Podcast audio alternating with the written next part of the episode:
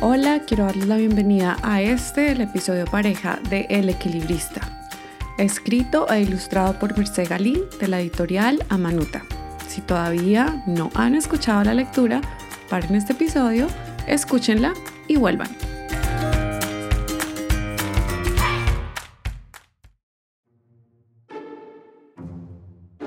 Bueno, hoy entramos de una vez al tema porque es que este libro a mí me, de verdad que me encanta. Siempre que lo leemos hay risas, hay carcajadas, en fin. Entonces empecemos con la primera pregunta. ¿De qué se trata el libro? ¿Quién lo creó? Y su editorial. Esta es la historia de un equilibrista que al parecer perdió su equilibrio justo el día de la función. Es una historia chistosa, al mismo tiempo con unos temas profundos como el error, la frustración, el perdón, el verle el lado chistoso a las cosas malas que a veces nos pasan en la vida, pero de esto les hablaré ya en la tercera pregunta. Hablemos de quién está detrás de la ilustración y del texto de este libro. Su nombre es Merced Galí, nacida en España, y ella es lo que llaman una artista integral. Y este término lo aprendí en un taller que estuve tomando porque estoy muy decidida a de verdad hablar este idioma, pero de verdad, verdad, el idioma de la literatura, eh, las editoriales, los escritores, los ilustradores, bueno, en fin. Volviendo a Merced Galí, nosotros ya habíamos hablado de ella en nuestro episodio de todo lo que se de la caca, así que no me voy a extender mucho por ahí. Ahora hablemos de Amanuta, que es la editorial primera vez que hablo de una editorial que no es de España, que no es de Argentina. Mejor dicho, esta editorial es de un país que nunca había hablado y es Chile. Así que me fascina que esta sea la editorial que abre las puertas de este país tan hermoso que es Chile. Bueno, Amanuta nació en el 2002 y es que está tan conectado, no sé, a mí me encanta ver cómo la vida va poniendo cosas en el momento correcto porque, como ya les había contado, esta semana hice un taller y en ese taller hablaban de que no sé por qué, por alguna razón, nosotros los padres, y ahí estoy yo metida en ese lugar, porque es que esa era yo hace unos meses atrás, pensando que el libro era mi herramienta como mamá para enseñarle cosas a mi hija. Ya, o sea, no hacía, sí, sí hacía un poco más que eso, pero eso quedaba en un segundo plano. Y lo que he estado entendiendo es que el enseñar es lo que está en el segundo plano. Y lo que me gusta de lo que habla Amanuta, de quiénes son ellos. Una editorial que publica libros ilustrados para niños, niñas y jóvenes con la intención de entretener, divertir, inspirar, emocionar y por último enseñar.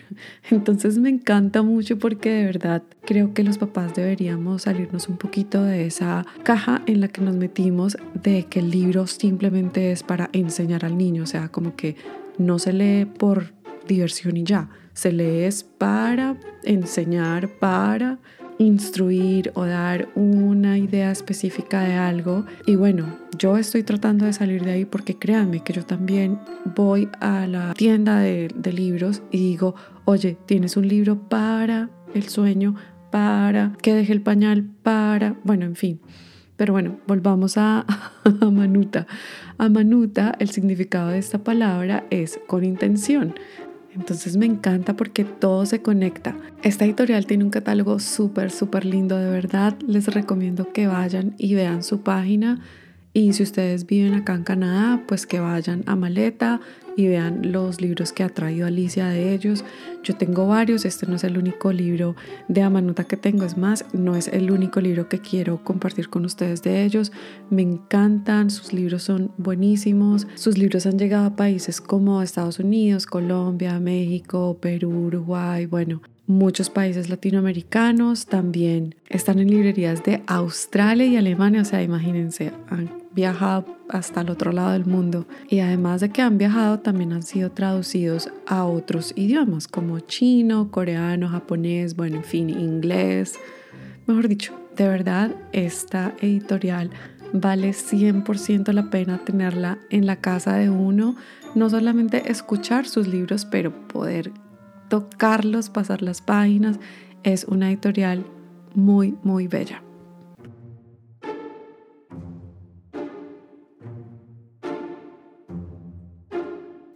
Siguiente pregunta, ¿cómo llegó este libro a mis manos? Este libro lo compré en Maleta Books y lo compré porque mi hija estaba teniendo una fijación con los circos. Ella quería todo de circo, todo de carpas, todo era todo circo, circo, circo.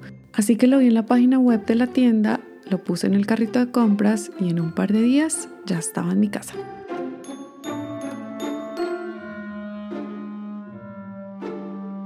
Tercera y última pregunta, ¿cuántas cosas le enseño a mi hija de tres años con este libro? Y bueno, acá quiero ir otra vez un poquito a contarles que yo estoy como que en esa transición de pensar en los libros no solamente como una herramienta de enseñar, pero también como una herramienta de diversión y de leer por disfrute.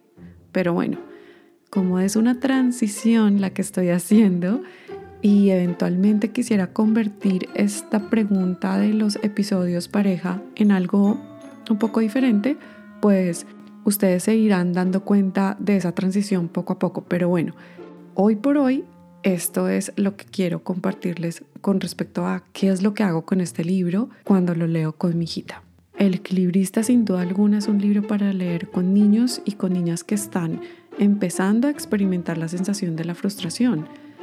Es de verdad una herramienta muy buena para hablar sobre este tema, para poner ante los ojitos de ellos y de ellas ¿Cómo es que se ve eso de intentar algo y que ese algo no salga bien ni a la primera, ni a la segunda, ni a la tercera vez? También es un libro para hablar del lenguaje no verbal y de cómo podemos leer ese lenguaje mirando la cara de las personas que nos rodean. Este tema de verdad me encanta porque durante toda la historia no solo se muestra la cara del equilibrista, sino las caras de sus compañeros del circo, las caras de los animalitos que abro paréntesis, también es un tema, pero súper lindo, enseñarles que los animalitos también tienen su forma de decir que algo no les gusta o que algo sí les gusta.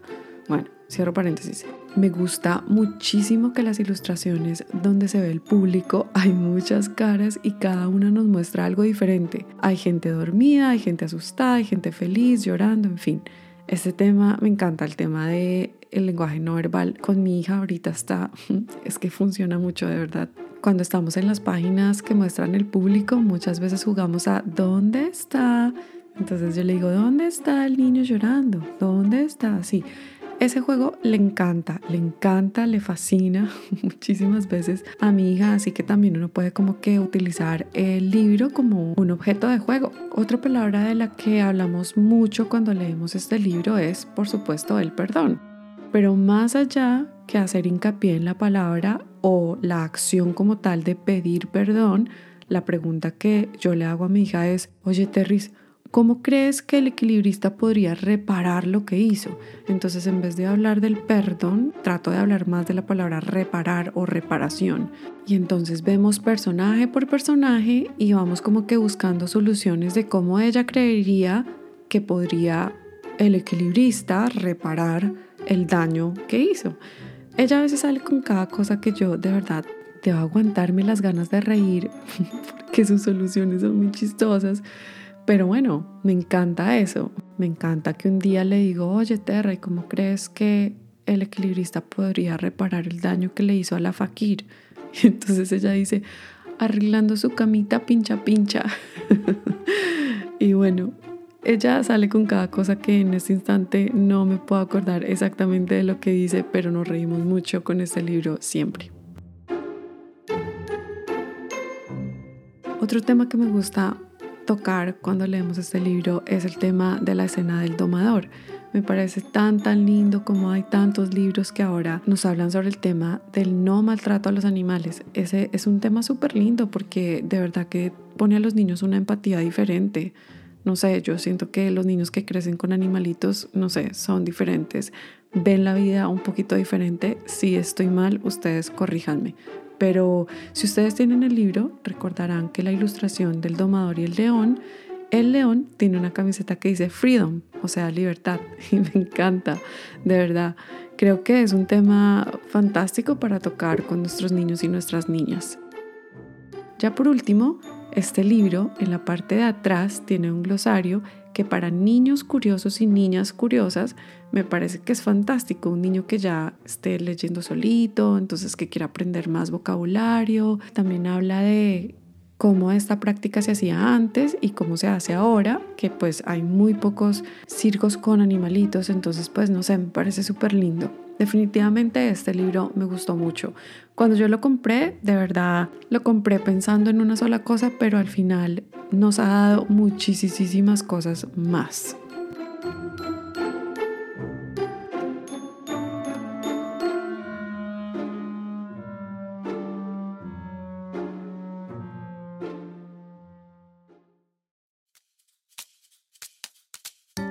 Y bueno, así le damos un cierre a este episodio. Cuéntenme si ustedes tienen este libro en casa o si ya habían escuchado de él, de la editorial, de Mercé Galí. Ya habían escuchado, pero no sé si han escuchado algo diferente a todo lo que sé de la caca y ahora el equilibrista. Me encantaría escucharlos y escucharlas. La forma más fácil de iniciar una conversación conmigo es siguiéndome en mi cuenta de Instagram arroba los libros guion al piso de Andy o enviándome un correo a hola arroba andreapolomdo.com.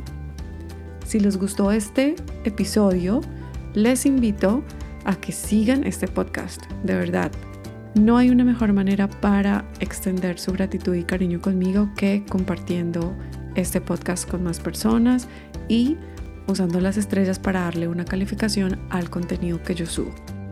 De nuevo, muchas gracias y como siempre decimos, hasta un próximo libro. Bye.